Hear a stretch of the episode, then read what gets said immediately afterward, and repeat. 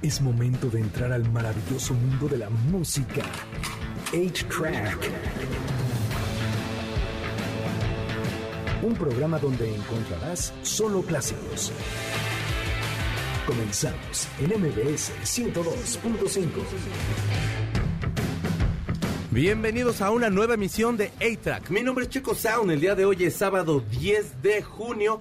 Fíjese usted que hoy estoy bien, bien, bien contento porque me acompaña una persona que admiro y quiero mucho y es el doctor Eduardo Calixto. ¡Bravo! ¿Cómo estás? Feliz. De verdad, es para mí un honor. No, hombre, por es favor. Una, es una cápsula del tiempo. Vengo del futuro para decir que me siento increíblemente bien. MBS, Checo Sound, su equipo y toda la audiencia de MBS, imagínate. No, Estoy- hombre. Estoy feliz y contento. No, rayados nosotros. Sí. Usted, si usted no conoce al doctor Eduardo Calixto, que lo dudo, es una de las mentes más brillantes que puede haber en México y todo el mundo. De verdad, usted va- está a punto de ver algo. Sí, bueno, si nosotros logramos desarrollar algo bien, va a pasar algo muy importante acá. Y si no, el doctor de verdad es alguien bien importante para nosotros y va a estar muy bueno el programa. Gustavo, ¿cómo estás? ¿Qué tal? Buenas noches, bien contento porque sí va a estar bien bueno esto, ¿eh? Así es. Vamos, empezamos normalmente con un estreno de la semana, doctor. Sí, ¿Ha escuchado usted a los Caligaris? por supuesto. ¿Ha escuchado usted a Miranda? Sí, también. ¿Se los imagina juntos? ¡Guau! Esto está, está tremendo. Podría estar muy bueno. No, bueno, y sí está. Le voy a enseñar la canción. La canción se llama Mago. Y es el estreno que tuvieron ayer Miranda y los Caligaris. Así iniciamos Wow. A-Track por MBS 102.5. Haga de cuenta que como en estos cuentos que era de Giz y Trino, estaba un día el Santos, pero haga de cuenta estaban un día los Caligaris en el aeropuerto y vienen bajando de, de un vuelo los de Miranda, se encuentran y empiezan a platicar. Y los Caligaris le dicen, oigan, estaría bien padre que hagamos alguna canción juntos. Esta es la canción que la verdad menos esencia tiene de los Caligaris y la produce este Sergi, que es el vocalista de Miranda. Y entonces no, no tiene nada de Miranda, pero tiene un rock, es como rock argentino, muy, muy argentino, muy popero. Esta canción, yo la escucho el wow, oh, y me imagino inmediatamente como un, un chorro de gente cantando ese cachito. O sea, es que ese gancho ya, ya se va al demonio con eso. ¿Te gustó la Sí, canción? sí, te digo, te digo, no, fuera de él estábamos platicando que suena muy como para barra, ¿no? Como para Sí. barra de fútbol, para de, Oh, oh, oh. oh, que está sonando de fondo. Pero es que, de verdad, ¿le gustó, doctor? Está maravillosa. Son buenos los Caligaris, ¿no? Me, soy fan. Sí. Sí, Sí, sí, buena banda. La verdad, como que eh, me gusta mucho que tengan como mucha cuestión de alegría y toda esa cuestión. Y Miranda es una banda pop así, de lo, del pop más fino que hay en Latinoamérica, la verdad. Sí, para, para los chavos, ¿no? Menos de 30 años. No, ya, eh, eh, no, súbale, doctor, porque si no ya, Bueno, ya, ya- 32. No alcanzamos, no alcanzamos. Está bien, 31 y medio. Oiga, doctor, si, ah, digo, entraremos en materia. El primer bloque tratamos de dar alguna nota, algo así. Y esta, y la nota que tenemos es algo que se ha estado mencionando mucho, porque salió un documental de Paco Stanley que sale por VIX Plus, creo. Y entonces, ¿le gustaba a usted? de- ¿Veía a Paco Stanley? Cuando era niño. ¿Le gustaba el- Bueno, tipo no de- tan niño, ¿verdad? Ya- ya- ya estaba un poquito más crecido, Sí, sí. ya Somos tenía- jóvenes. Ya estaba en la pubertad. Pero sí, por supuesto. Eh, Bueno, es el, el documental es muy bueno. Son cinco capítulos, aproximadamente de una hora. A- a- a- trata de abarcar desde la, histo- la historia de Paco, a lo mejor no muy detalladamente, pero con guiños de que era de, venía de una familia muy humilde, que en algún momento como que había prometido que él iba a sacar adelante la casa y todo ese rollo. Eh, cómo fue adentrándose poco a poco, que empezó en radio, luego empezó a ir a televisión, hablan de cuando estaba con Madaleno, que yo me acuerdo muy niño, muy muy niño, que mi abuelita y lo veíamos cantar, pero no me acordaba que cantaba la de los timbales, Sí, claro. Sí, que porque era ahí- muy buena canción. Sí, sí, sí. Inolvidable. Y entonces empiezan a hacer como toda esta, eh, todo este recuento de la historia del hombre, cómo va eh, haciendo cierto equipo de trabajo, cómo a lo mejor va haciendo ciertas amistades, a lo mejor, de pronto a lo mejor no muy buenas. Hay de hecho un- una, una llamada que se avienta al aire que era, Sí. que, que aparte esa era, lee una, maya- una, una llamada Una del mayo, perdónenme, este... Y la lee al aire. Y entonces al final ponen, no la leas al aire. Ca- caray, o sea, es como si ahorita llegas tú y me dices, y me das una hojita y al final me dices, por favor no le vayas a decir esto al doctor. Sí. Es- se está quemando el edificio, no lo digas al aire. Y yo Sí. así de, dude, pues pónmelo desde arriba. O Pues sea, sí, ¿para qué lo pones abajo? entonces, eh, como todas estas amistades que va haciendo, y de ahí empiezan a hacer toda una cuestión de, de- del recuento y de como los, los canales que pudo haber habido de investigación dentro del caso del asesinato de Paco Stanley. A mí me gustó mucho porque de alguna forma, híjole, está eh, bien mal lo que yo voy a decir porque ¿quién soy yo a- a- para poder emitir un juicio? Pero cada que yo veía a Mario era así de, ah, es que este dude me quitó al vato que, que, que me quitaba el mal humor, que en de- cuando estaba yo deprimido lo veía y como que me inyectaba así como de, ay, vientos, ya, ya tengo como esta energía de, de, de este güey que es pila, que es cotorro. Diario hacía los mismos chistes y diario nos reíamos en los mismos malditos chistes. Y era muy bueno. Y como que se queda uno con el, perdón doctor. Sí, no, eh, eh, estoy totalmente de acuerdo contigo. Una serie que juega entre el presente, entre el pasado, Sí. la reorganización de los hechos, Sí, pero lo más interesante, cada capítulo te deja pensando. exactamente. Sí, sí. Hay, hay una cosa que deja pensando mucho, que es el, el juego que tienen los medios de comunicación, la política, la guerra que de pronto se pueden hacer, las alianzas que de pronto se pueden hacer, y cómo de pronto pueden resultar atropellados quienes aparezcan en el caminito, y eso es, eso es algo muy sorprendente y como que para los que de pronto pueden ser paranoicos sea como de, híjole, qué miedo caer en eso, ¿no? Y quienes no vivieron la experiencia de ver a Paco Stanley en la televisión y escucharlo, eh, digamos los jóvenes que hoy tienen Sí. 19, 20 años, representa totalmente una un escaparate para Sí. darse cuenta de lo que se hacía en esa época, en Sí. 1996, 97, Así es. y cómo ha cambiado los medios de comunicación a lo que tenemos hoy. ¿Cómo ha cambiado Sí. todo? E incluso, digo, bueno, a mí lo que me gusta de esta serie es que aprovecharon muy bien eh, todo el, el- el back eh, que tenían, todo, el- todo la, la biblioteca que tenían, ¿no? La, la, la, la biblioteca que Sí, sí, sí, sí. O sea, sí. hay- es, o sea, es que estamos hablando de Televisa, ¿no? que es, quien tiene todas las imágenes posibles y no las aprovechan, caray. Y en esta, esta vez creo que lo hicieron bastante bien. Sí. Creo que te sitúa muy bien en esta época, como dice el doctor. Eh, no solo de los de los 90, sino finales de los 90, en donde hay una transición incluso política, hay una transición de, televis- de televisoras, ¿no? Sí. Hay, un- hay un cambio Sí. de televisoras. Hay muchos cambios, hay muchas cosas que aquí en México significaron, que- sobre todo para el caso de Paco Stanley, que fuera completamente diferente a lo que sería, por ejemplo, hoy o hubiera sido, no sé, en los 70s. ¿no? Sí, total. O sea, sí, sí. es, es, creo yo, un muy buen documento para poder entender el cambio que hubo en México, es- eh, insisto, en política, en medios y en, y, y en sociedad, obviamente. Y el sesgo que puede tener una, una cierta información y, la, y, y el juicio que inmediatamente vamos a hacer, digo, somos personas eh, y, y- y- e inmediatamente brincamos al de, claro, esto me está mintiendo, este tal y tal. Cuando sueltan a Mario este, en todo su proceso, como que había gente que era de, ay, dudo mucho de, de, de, de- de esta cuestión. ¿Quién te crees, caray? Claro, no. Y yo entre ellos, quiero decir. Y Y, además- la verdad, creo que lo que hace es reivindicar. Y hay, una, hay un chiste que se hizo durante muchos años acerca acerca de, de- de- de la relación que tenía y que a lo mejor como el juego que hacían este Paco con la esposa de Mario y tal que estaba súper fuera de lugar y que como que ya en estos años se hace uno como la conciencia es de estaba mal eso, o sea, y los chistes que se hacían al, al respecto de, de terceros y de, de- y de y de cercanos y uno de ellos sale y dice, pues sí, pues es que se hacía este chiste y a mí una profesora me dijo esto y esto. Y no se da uno cuenta hasta que sale este muchacho, ya ahorita un joven, y, y dice eso y es de, diablos, o sea, he sido parte de todo este cotorreo que ha sido totalmente injusto. Y una disculpa sí, sí, de mi parte, este, jamás lo he hecho al aire, pero digo, de, de- de hacerlo hasta fuera del aire. O sea, eso está, está mal. Vean, por favor, la serie. De verdad está buena. Son cinco capítulos. Todo el mundo está hablando de ello. Y de verdad, este, yo creo que la dirección de Diego, Diego Sorno, perdóname, este, es espectacular, la edición, todo, es una locura de serie, véanla, no se la pierdan, no habla nada más de este caso, sino habla de un México que estaba de alguna forma abriéndose a la democracia y como a otro tipo de, infiernitos que ahorita ya vemos más claros.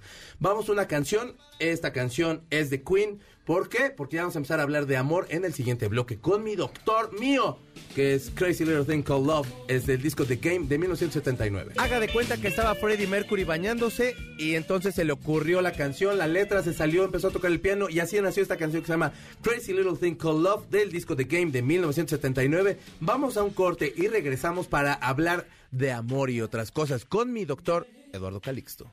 Ya estamos de regreso en A-Track por MBS 102.5. Fíjense ustedes que yo tengo muchos regalos que darle y cada que vayamos a regresar de corte le voy a dar un regalo mejor menos en el tercero, porque ese pase yo me lo quiero quedar, pero ahorita sabe, usted va a ver cuál es.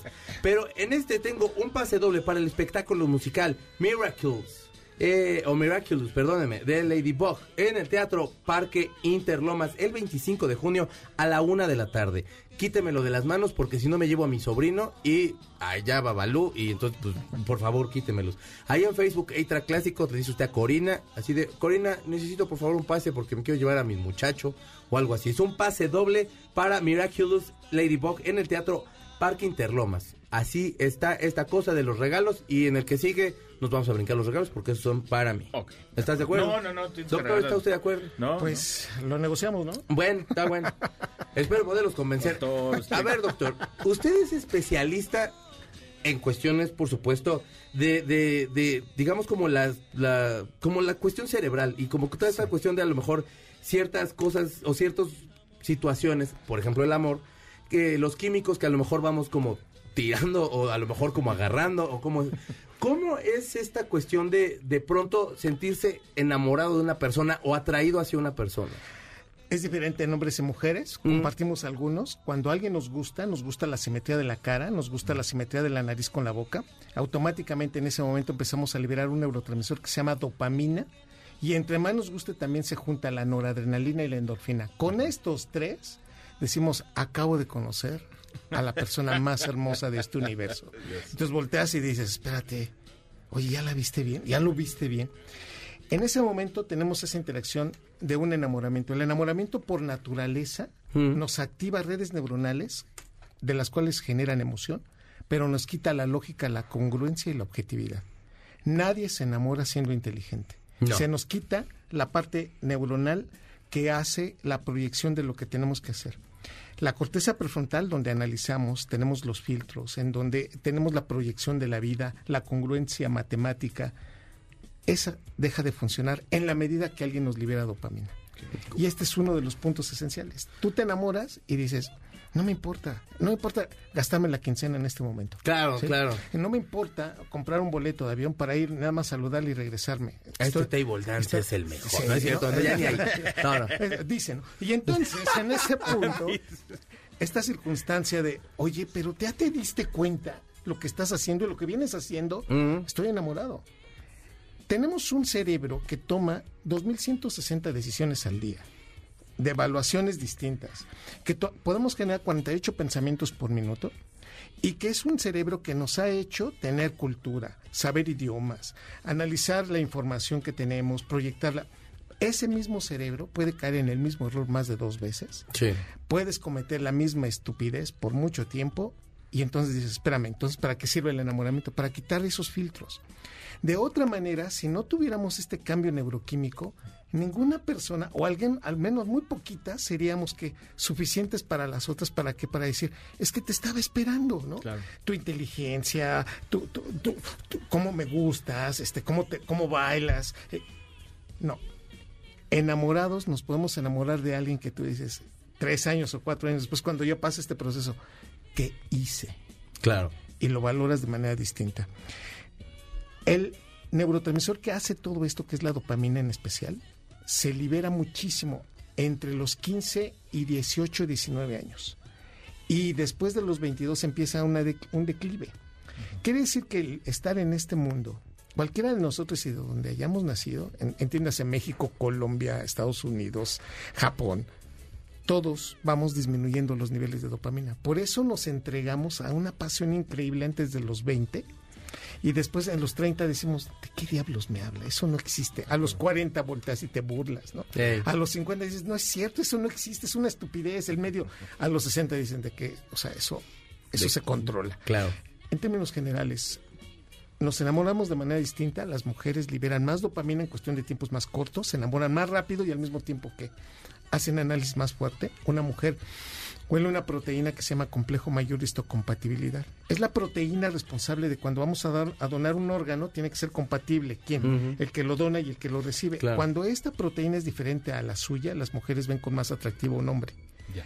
Pero cuando los ven, o sea, o los huelen y se semejante al de ella, inmediatamente los rechaza. Este es el principio de rechazo de consanguinidad. El cerebro, de, imagínense nada más con eso, con el puro olor dice, este hombre tiene genes semejantes a los míos y por lo tanto lo rechazo. Por eso no puedes, no te puede gustar tu hermano o tu primo. En términos generales, el hombre no huele esto. Y por lo tanto, el hombre ve es más visual y la mujer es visual, olfativa y también proyecta más cosas. Wow. Ya en Monterrey no se pueden enamorar. Abusados. Hoy, A ver, doc- perdón, dale, perdón, dale, dale. discúlpame. Eh, a ver, doctor, entonces ahorita lo que estaba diciendo es, ¿este es el, el conocido amor a primera vista? ¿Podríamos de- De de- todos. definirlo así? Sí, ¿O no, o no es necesariamente de vista? No, es, es vista, neuroquímico y después anatómico. Toda, toda la Todo combinación el completa. proceso, sí. Y vamos poco a poquito, porque no creas que hay personas que nos liberan más dopamina que otras. Y espérate, cuando ya vienen los besos, la Claro. cosa empieza a cambiar. Sí, Ufa, por sí. supuesto. Ah, el- y esto es para las mujeres. Las mujeres con un mal, un mal primer beso automáticamente Sí, rechazan. 72% de las mujeres cuando son mal besadas dicen, yo no vuelvo a salir con este hombre. Sí. Oye, pero es el dueño de la estación. No me importa. O sea, este hombre no va. Y en términos generales, cuando tú ves y dices, bueno, ¿qué hace una mujer tan hermosa con este esperpento? No, bueno, él le olió el complejo mayor de histocompatibilidad. Y esto inclina rápidamente a decir que el proceso neurobiológico, primero para elegir a una pareja, es más inteligente por parte de las mujeres. Y esto va en función de que su reloj reproductivo es más corto. Bueno, queridos amigos, nos acaban de dar la noticia, creo que tú también lo hiciste, mi querido Checo, de que mi querido Al Pacino, Sí. de 80 y Uno. va a Dos, ser papá. 82. 82 Sí. años va a ser papá. Y tú dices, no, bueno, desde cuenta, los varones podemos ser papás a los 50, 60, 70, 80 años. Tenemos un reloj biológico más amplio. Las mujeres tienen que hacer esto con mayor inteligencia. Ok, entonces ya corremos este proceso de, de amor a primera vista y toda esta cuestión. Eh, regresando del corte, ¿podría por favor explicarme cómo es que entonces eh, se puede mantener eso o se puede terminar? Porque aparte es como este proceso de, son tres meses como de gracia que dan, etcétera. Pero ¿me puede explicar ahorita, doctor? Por supuesto. Perfecto, vamos a ir a una canción. Esta canción es, por supuesto, Stevie Wonder, que a la vista, ¿no? Pero este, la canción se llama, ah, no, es The Way You Make Me Feel. Gracias, hermano. Estaba cerquita. Es Michael Jackson, la canción es Bad de 1987. Su mamá le dijo, ay, mijo, ¿no te has hecho una canción bailable de amor? Y entonces Michael Jackson hizo este rolo, no, no, no, no, de uno de los grandes discos de los 80s. Usted está escuchando A-Track por MBS 102.5. Ya estamos de regreso en A-Track por MBS 102.5 y este es el bloque más complicado. No con el doctor, por supuesto, no con Gustavo, por supuesto, no con mi señor Zavala, por supuesto, ni con Corina, sino por los regalos, porque estoy dudándolo mucho, pero porque soy generoso, buena onda, dicharachero y boconcillo también. Él tengo un pase doble para los 90s Pop Tour para que usted vea a JNS, que se leen las jeans, pero es JNS. Acá va el regreso de Litzy y la participación especial de Moenia. Sentidos opuestos y muchos más. El próximo 23 de junio en la Arena Ciudad de México. Quíteme el boleto, porque de veras, si no, yo me voy y me llevo a Gustavo, que ni va a cantar nada porque es bien sangrón. ¿Cómo no? Y ahí voy a estar yo. ¿Te sabes canciones de jeans? Claro, sí. La, La de Pepe, ¿te la sabes? ¿Te la sabes? Pepe. La de me, me, me pongo mis jeans, ¿te Esa la no, sabes? pero puedo cantar las de Lizzy, que Lizzy sí, y aparte... Sentidos opuestos. A Moenia a mí me turbo. ¿Lo Moenia, quieres que sí. me, ¿Qué dice con nosotros, doctor, a los momentos Pop Tour? Ahí voy. Sí. Por favor, no llamen. No, no, me- no nos quiten esto. Ya, se acabó. Por favor, no. Y si lo No hay. hacen, de veras. Bueno, la pues próxima somos semana. Nos vamos, nos vamos, doctor. Conste, bueno, No, des- pero- si nos quita usted de las manos, la diver- si usted tiene el poco corazón y nos quita de las manos estos boletos, hágalo, de veras, aquí en Facebook Extra Clásicos. De todos modos, yo veré si conseguimos boletos. Y nos vamos los cuatro. ¿Vas tú? Conste. Entonces vamos todos a ver los momentos Pop Tour, pero vamos a seguir platicando con mi doctor. Oiga, doctor. Sí. Entonces, ya uno muy enamorado. Sí. Yo he escuchado teorías que dicen que de tres a seis meses se acaba este enamoramiento. ¿Es cierto? No, neurobiológicamente hablando, son de 3 a 4 años. Ah, caray. De- son 3 a 4 años. Entonces es cuando tú dices, es la etapa en donde biológicamente nos hacemos adictos a una persona o coadictos, pero después del cuarto año difícilmente el proceso dura más. Ok. Es cuando tú, por ejemplo, me van a decir, a ver, doctor, me pone un ejemplo. Si yo te cuento ahorita un chiste maravilloso y te lo cuento otra vez, tres veces, cuatro, cinco, seis, siete, ocho, doctor, espéreme. Me acaba de contar el maldito estúpido chiste ocho veces. Pero está buenísimo, sí, ocho veces no. El proceso se desensibiliza. No nos reímos de la misma manera como nos reímos en la primera vez. Se están burriendo ellos porque están burlando de mí porque Gustavo me cuenta siempre el mismo chiste ¿Sí? y siempre soy un imbécil que se ríe. No, y es, no es- bueno, no es es tan que eres bueno, muy pero... buen amigo, pero en términos generales, la gran mayoría de nosotros nos desensibilizamos. La dopamina tiene que ser Sí, con cambios de frecuencia. Y en este contexto, tú puedes ver a una persona diferente después de cuatro años. Ya le conoces todos los lunares, ya Sí. le conoces todos los olores, ya le conoces todo. Y en ese momento es cuando tu cerebro empieza a buscar otras fuentes de dopamina, ese es el ciclo neurobiológico, pero si hay una buena relación, si se, se han construido en ese momento, dices, ¿sabes qué? ¿Sabes qué, eh, Raúl? Hueles mal, tienes dos pies, pero dos pies izquierdos, pero no me veo con otro hombre. Y él voltea y le dice, ¿sabes qué, María? Pues tienes bigote más grande que yo, pero ¿sabes qué? Yo también te amo, ¿no? Y ya no vamos a buscar otras personas. Y esto trasciende a reconocer a la persona como es. Y es cuando ahora un neurotransmisor como es la oxitocina mantiene la relación por mucho tiempo. Si yo te, en este momento nos van a decir, doctor, discúlpeme, yo llevo 20 años casado con mi esposa y siento, me siento enamorado. No. Lo que usted tiene ahora es un proceso de construcción con la persona con la que está. Y en este punto es, no podría estar sin ella. Mm. Cuando estamos dando de besos, esta parte es muy interesante. Usted está dando de besos. ¿Tú has dado besos en la boca, Checo? Uy, sí. Sigo virgen, pero sí he dado Eso, bien. entonces das besos. mm, Sí. Y en ese momento se activa una zona que paradójicamente el cerebro detecta dolor y procesa dolor. Se llama zona de la ínsula, derecha izquierda. Y tú dices, espérame, entonces nos duele. No, no nos duele en ese momento. Nos duele cuando esa persona se va o cuando no está presente. Wow. De tal manera que cuando tú dices, es que cómo la extraño porque... ¿Cómo te extraño, mi amor? ¿Por qué será? Es Ajá. porque tu ínsula se está activando y entonces dices, no está contigo. Es una estrategia que tiene el cerebro para que para no dejar ir a esa persona. An- ante todo esto, entonces, digamos, ya teniendo, poniéndole cara en nombre y todo eso, a Sí. todos esto- esto- estos sentimientos, este, eh, el dolor es, eh, o sea, el dolor es, es, es- es algo que tenemos, por lo que tenemos que pasar, supongo, como humanos. Totalmente. Pero teniendo esa conciencia, ¿qué tanto sigue doliendo y qué tanto no? Ya diciendo de, bueno, realmente no le extraño, es esto, o Es no lo esto. extraño, es esto. Cuando le das una explicación a los procesos, independientemente de si es amor o no, te ayuda a adaptarlo más rápido. ¡Wow! Esta es una de las situaciones. Si te das una explicación, a ver, ¿por qué me enojo? Porque me enojo. Es lo que me enoja, ¿por qué? Este que se Y, enoja. te- y- y nos damos cuenta cuál es la explicación, te adaptas más rápido. Cuando estás en una situación de estrés, que no es mala, o sea, fíjense, ¿eh? O sea, el estrés es bueno hasta antes de 90 minutos. Por arriba de 90 minutos ya estamos diciendo que es un estrés no bueno, pero Sí. antes te hace competitivo, te hace poner atención, te hace salirte de la condición y adaptarte. En ese punto, lo que digo abiertamente es, es bueno darnos cuenta de qué es lo que nos puso mal para tratar de adaptarnos mejor al punto, a lo que inició esto. Por lo tanto, no te voy a cambiar la realidad, pero te estás dando cuenta qué argumento es lo que viene y cómo es lo que tendríamos que hacer. A nivel de amor, cuando te preguntan por qué te duele tanto, es que no tenemos la capacidad a veces ni para entender. Y un clavo no saca otro clavo. No. Es algo muy interesante, porque, y lo digo de una manera chusca, pero al mismo tiempo neurofisiológico, no se preocupe por el ex que más le duele. Usted también le duele. Y en el momento que esté con otra pareja, incluso ya usted ya ni se acuerda de él. Ojo, va a salir en el en la canción, ¿sí? Date track.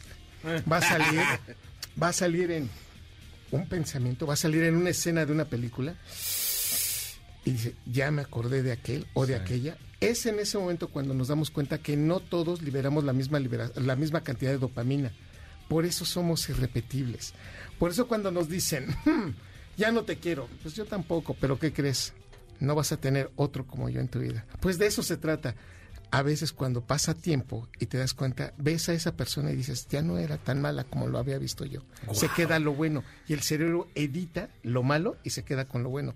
Por eso, después de 8 a 10 años, la- las exparejas que son terribles, respiras profundo y dices, valió la pena con esta persona. Oye, pero te trató mal. Sí, pero mira, me enseñó mucho.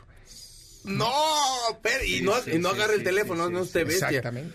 Hombre, hombre, mujer, amigo, Sí. amigue, lo que usted sea, no agarre el teléfono, no esté menso. No, Oye, pero, o sea, sí. entonces nunca, nunca, nunca, ¿ibas a decir? No, adelante, adelante. Nunca, nunca vamos a olvidar a la persona. O sea, Nunca. siempre vamos a estar prendados de las, de los exes. ¿Por de qué? Las exes, Porque- exactamente, porque la dopamina es lo que genera un incremento en la generación de memoria. todas las memorias, entre más emoción tienen, más se, con- se consolidan en el hipocampo y en el cerebro.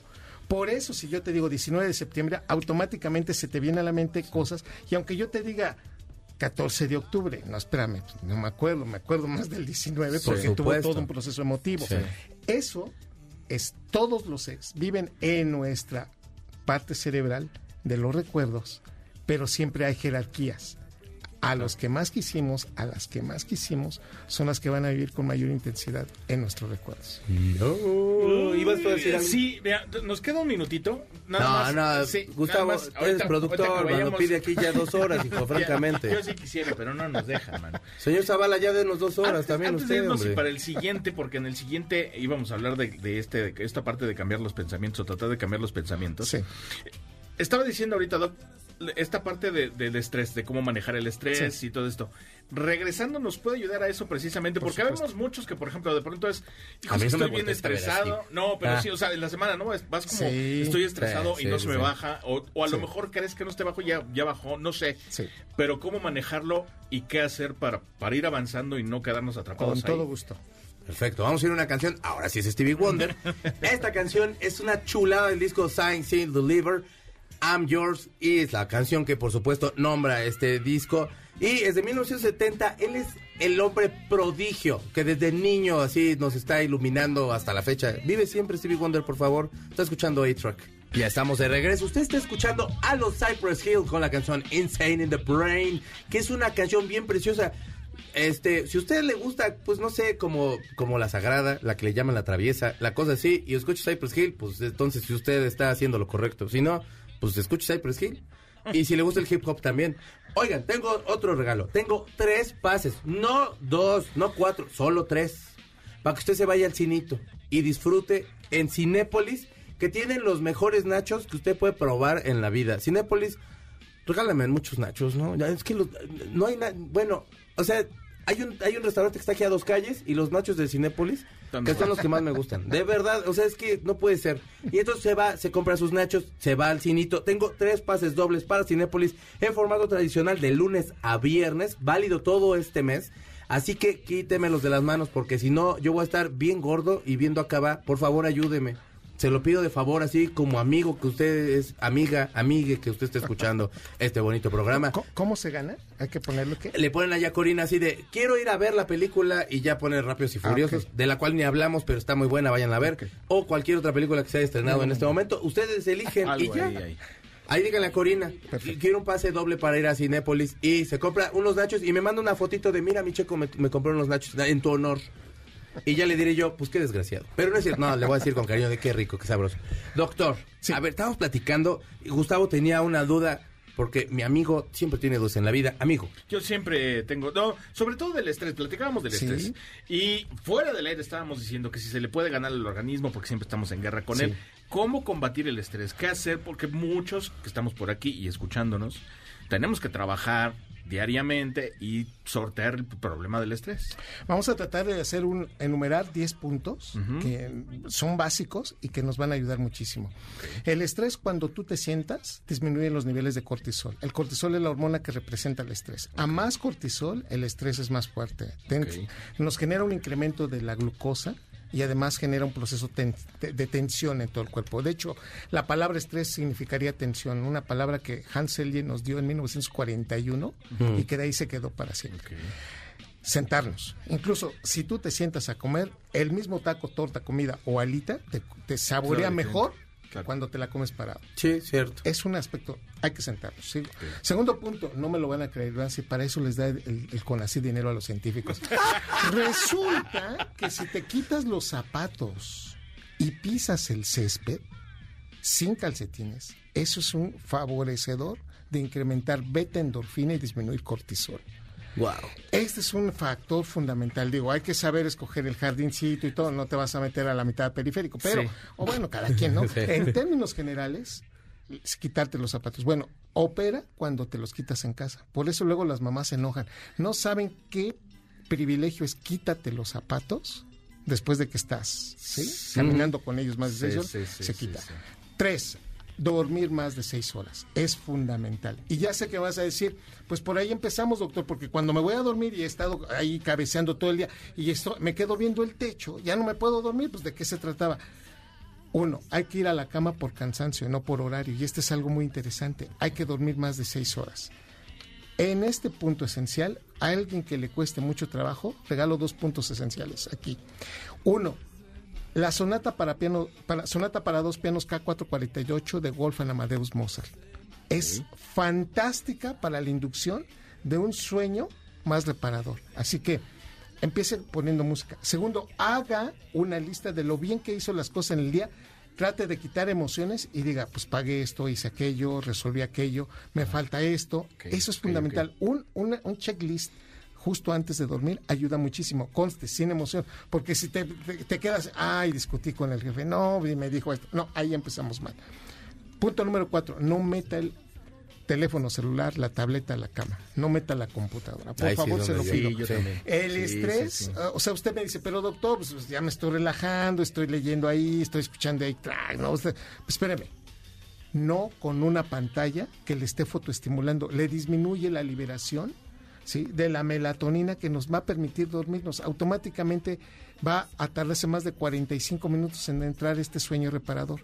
Se lo va a cobrar el cerebro. Va a cobrar más, va, va a cumplir más.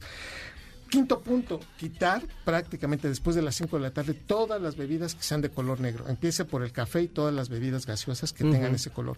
Porque incrementan muchísimo el factor de liberación de cortisol. Aunque usted ya esté tranquilo, doctor, pues ya, ya me la libré. Fíjese que... No, usted está tomando café, discúlpeme, el estrés todavía le va a seguir ¿qué? dando vueltas. Punto número 6. ¿Se acuerdan cuando hay canciones que no nos gustan? No sé ustedes, pero Sí. y se meten como jingle y están dando vueltas los ganglios Sí, basales y sí, dicen, no, si no me gusta porque está allá adentro, meta un jingle de la misma frecuencia para que lo saque.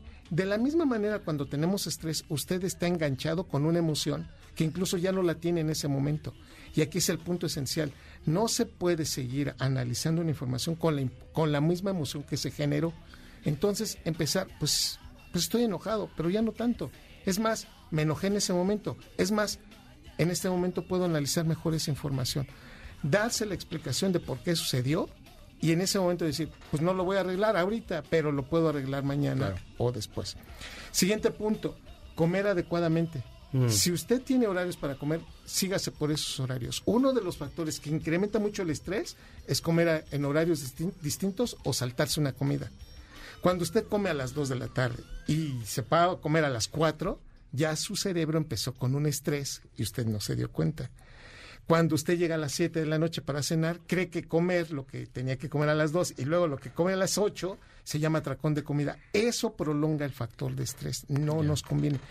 Coma lo que tenía que comer a las 7. Oiga, y lo de las 2, ya el cerebro lo compensó ah, metabólicamente. no lo meta, porque en ese momento ya no está. Siguiente punto, 8 hacer ejercicio. Yo les pido, por favor, camine 9.948 pasos al día. ¿Ya ven? Dice uno, doctor, ¿quién, ¿quién encontró eso? ¿Quién lo descubrió? Bueno, ya se descubrió, salió publicado en el 2022. Hoy lo sabemos por estas aplicaciones que vienen en los Ajá, teléfonos sí, sí, inteligentes sí. y los relojes. Es caminar alrededor de 25 30 minutos todos los días, de manera rápida. No es lo mismo caminar. Sí, la un bunillar y ahí- Sí, llevo una hora manejada, este, viendo acá los aparatos. No, es camine rápido. ¿Sabe que después de los 45 años la velocidad con la que camina es la que está usted pensando? Entonces, ¿Ves? usted Paso vea- checo, Entonces sonso. vea usted cómo la gente va caminando. Hay unos que van caminando lento. Es una yo. velocidad promedio. Camínale rápido. 30 minutos es suficiente para ayudar al cerebro. Puede usted hacer ejercicio, hacer un poco de ejercicio aeróbico, le va a ayudar. 9. Tener actividad sexual. ¿Cómo le ayuda al cerebro? Pero ojo, no, me va usted a decir, pero doctor, le estoy diciendo que estoy estresado. Pues cómo voy a entrar ahorita. Entonces, por favor, piense. El orgasmo es uno de los mejores liberadores de una proteína que se da en el cerebro que conecta neuronas y que permite la producción de neuronas en el hipocampo, donde se da la memoria y el aprendizaje. Lo dije bien, en el único sitio del hipocampo donde se producen neuronas es, en el cerebro es el hipocampo. Y quien las produce se llama una proteína BDNF, fact- que son las siglas en inglés de factor neurotrófico derivado del cerebro. A más orgasmos, más BDNF. Y eso nos tranquiliza. No hay orgasmo que no nos quite el estrés. Por lo tanto, respiro profundo, tranquilícese, un bañito tal vez, una situación más tranquila, la actividad sexual ayuda. Y finalmente, les tengo que decir, nunca hay que meter ninguna droga, ningún procesamiento para tratar de llegar a disminuyendo qué. Le tengo que decir es, por favor, tranquilo, entienda que es un mal momento, que usted es una persona que está pasando por un mal momento, tal vez, pero entenderlo de una manera en donde mañana voy a estar mejor, la próxima semana me voy a estar riendo de esto y hay solución de este problema, lo podemos hacer. Doctor, discúlpeme, se me acaba de morir mi papá. ¿De qué usted me habla? Vea usted el estrés que yo tengo, vea usted la melancolía que yo tengo. Se mueve el punto hedónico, pero lo vamos a regresar. Hay personas que en el momento de la pérdida dicen, es que nunca más voy a volver a ser feliz. Y no es cierto, volvemos a ser felices. Es cuestión de tranquilizarnos y calmarnos. Déjame comentarte nada más con esto, lo último que nos dijo Charlie Chaplin, y que dijo, si yo te cuento varias veces el mismo chiste, no te ríes. Mm. Seis, siete veces lo que Sí, acabamos sí, de sí, decir. Porque eres capaz de ponerte triste con lo mismo cuatro o cinco veces, incluso seis veces después, y te pones triste. Cámbialo. Así como tú no te puedes reír del mismo chiste, no podrías tener y por qué ponerte triste o estresado de algo que ya pasó. Wow. Doctor, denos sus redes sociales, por favor. Arroba Calixto en Twitter, Eduardo Calixto en Facebook, doctor Eduardo Calixto en Instagram. Y dígame cuándo va a regresar. Cuando me inviten, para mí ha sido Doctor. un privilegio. Cuando usted, cuando usted, esta es su casa, de verdad, cuando, esta es su casa. Si usted un día anda por acá, así en sábado a las 7 de la noche, usted nada más agarra, se mete, se sienta y ya. Yo aquí. encantado. Venir Por desde. KTP hasta Eso, acá es gracias. fantástico y de verdad estar en X-Drive con todos los, los amigos de MBC es fantástico. Es un placer verlos. A ti y a tu producción, muchísimas gracias. Todo lo No, contrario. Eh, le, le admiro mucho, doctor. Muchísimas gracias. por acompañarnos. El doctor Eduardo Calixto, ya saben, contáctenlo. Va a estar pronto por acá, yo espero. En los controles estuvo mi señor Zavala. En la transmisión está Corina. Gustavo, muchas gracias. Muchas gracias, muchas gracias al Doc. Estuvo buenísimo el programa. Ustedes, este, yo, bueno, yo soy Checo Sound. Nos vemos la semana que entra. Creo que va a venir Lupita Reyes. Ojalá que sí. Les dejo yo un beso bien gigantesco en su frente y está escuchando a The Cure que los quiere. Y que si compran boletos para el Corona, pues allá nos vemos. ¡Ah! No es cierto, no. El cartucho se acabó. Nuestro fiel reproductor se apaga. Hasta la próxima emisión de 8-Track, donde están los verdaderos clásicos. MBS 102.5.